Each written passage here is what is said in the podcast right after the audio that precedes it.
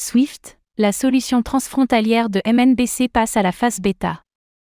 La phase de test du système d'interopérabilité pour les monnaies numériques de banque centrale, MNBC, de 12 semaines, menée par Swift, a été conclue avec succès. Elle ouvre l'opportunité d'une future phase bêta qui permettra de tester de nouvelles solutions et de nouveaux cas d'utilisation.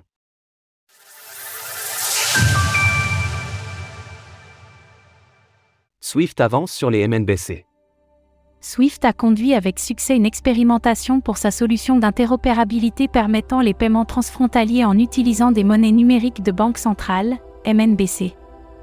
Le projet pilote a duré 12 semaines et a vu la participation de la Banque centrale de France, d'Allemagne et de Singapour ainsi que de 15 banques commerciales. Les simulations se sont montrées concluantes et Swift envisage de passer à la phase bêta des tests.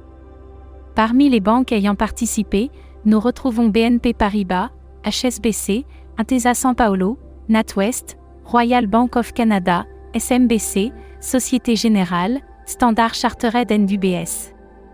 Le principal problème avec les monnaies numériques de banque centrale est que celles-ci fonctionnent sur des technologies ou des blockchains différentes.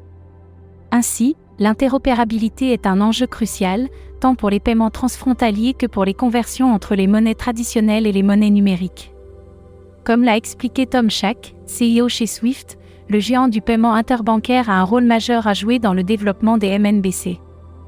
Nos expériences ont montré le rôle essentiel que Swift peut jouer dans un écosystème financier où coexistent des monnaies numériques et traditionnelles. Les futurs travaux de Swift.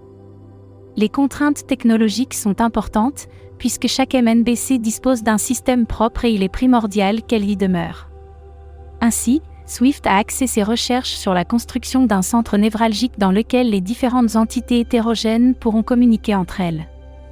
Plus précisément, les tests, qui se sont montrés concluants, ont été menés entre une MNBC sur le réseau blockchain Quorum, initialement développé par JP Morgan et racheté par Consensus, et une autre sur le réseau DLT Corda, développé par R3. Par ailleurs, l'autre axe de simulation a consisté à faire communiquer un modèle de MNBC basé sur Corda et un autre basé sur un système de règlement brut en temps réel, RTGS, actuellement utilisé pour les paiements transfrontaliers. La monnaie exploitée pour les tests serait certainement l'euro. Alors que la version bêta est en cours de développement, l'environnement de test évoluera sous plusieurs formes.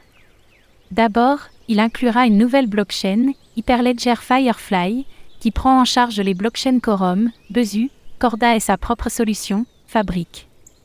Ensuite, il inclura une variété de nouveaux cas d'utilisation qui n'ont pas encore été communiqués.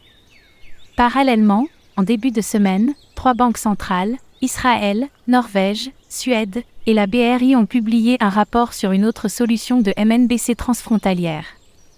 Baptisé IC ce projet concerne une éventuelle monnaie numérique de détail et se présente comme un concurrent solide à Swift. Retrouvez toutes les actualités crypto sur le site cryptost.fr.